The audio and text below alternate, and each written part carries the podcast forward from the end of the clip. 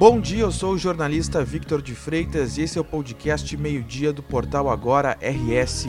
Você confere aqui um resumo das principais notícias desta sexta-feira, dia 3 de junho.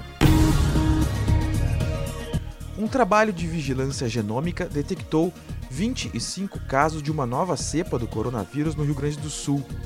O vírus apresenta uma mistura do genoma de duas linhagens da variante Omicron, BA.1 e BA.2.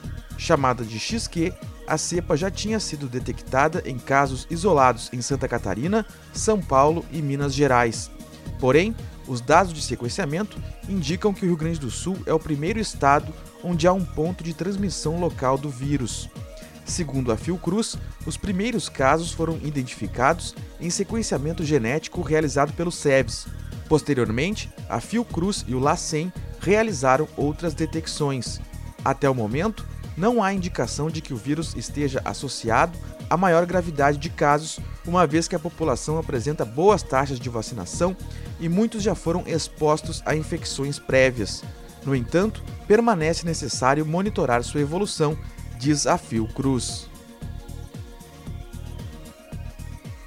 A 25ª edição da Parada Livre de Porto Alegre, anteriormente marcada para este domingo, foi transferida para o próximo domingo, dia 12 de junho, devido à previsão de chuva na capital. A Parada Livre de Porto Alegre é realizada desde 1997 e reúne a população LGBTQIA+, e simpatizantes.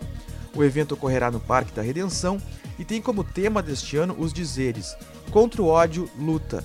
Essa bandeira é de todes. Para esta edição, estão previstos sete trios elétricos. Um deles será composto somente por homens trans. Outro destaque deste ano é a Rua dos Direitos. Nela, instituições e órgãos de apoio à diversidade vão auxiliar a população a aprender sobre seus direitos.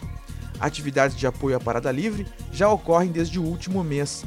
Mais de duas dezenas de atividades foram organizadas por pequenos negócios parceiros, entre lançamentos de lanches, festas, drinks e promoções. O Ministério da Saúde prorrogou a campanha nacional de vacinação contra a gripe e o sarampo até o dia 24 de junho. O prazo inicial para imunização dos grupos prioritários terminava nesta sexta-feira. Em comunicado, o governo diz que a intenção é aumentar a cobertura vacinal. Isso porque, segundo o Ministério da Saúde, 77 milhões de brasileiros estão nos grupos prioritários para vacinação contra a gripe, mas até o momento, 44% do público buscou a imunização. Segundo o Ministério da Saúde, estados e municípios poderão ampliar a campanha contra a gripe a partir do dia 25 de junho. O aumento da abrangência do público vai depender dos estoques de imunizantes contra o influenza. Já o calendário da iniciativa contra o sarampo continua o ano inteiro. No Rio Grande do Sul, a Secretaria Estadual da Saúde ainda não se manifestou sobre a decisão do Ministério da Saúde. Os bombeiros de Pernambuco encontraram em Camaragibe, na manhã desta sexta-feira, o corpo de Mércia Josefa do Nascimento, de 43 anos, a última pessoa desaparecida em meio à tragédia provocada pela chuva no estado. Com isso, as buscas pelas vítimas foram encerradas. Ao todo, foram 128 mortos. A tragédia deixou 9.302 desabrigados e 31 cidades em situação de emergência. Pernambuco ainda convive com fortes chuvas nesta sexta-feira. Ruas ficaram alagadas no Recife e em várias cidades da região metropolitana, como Olinda e Jaboatão dos Guararapes.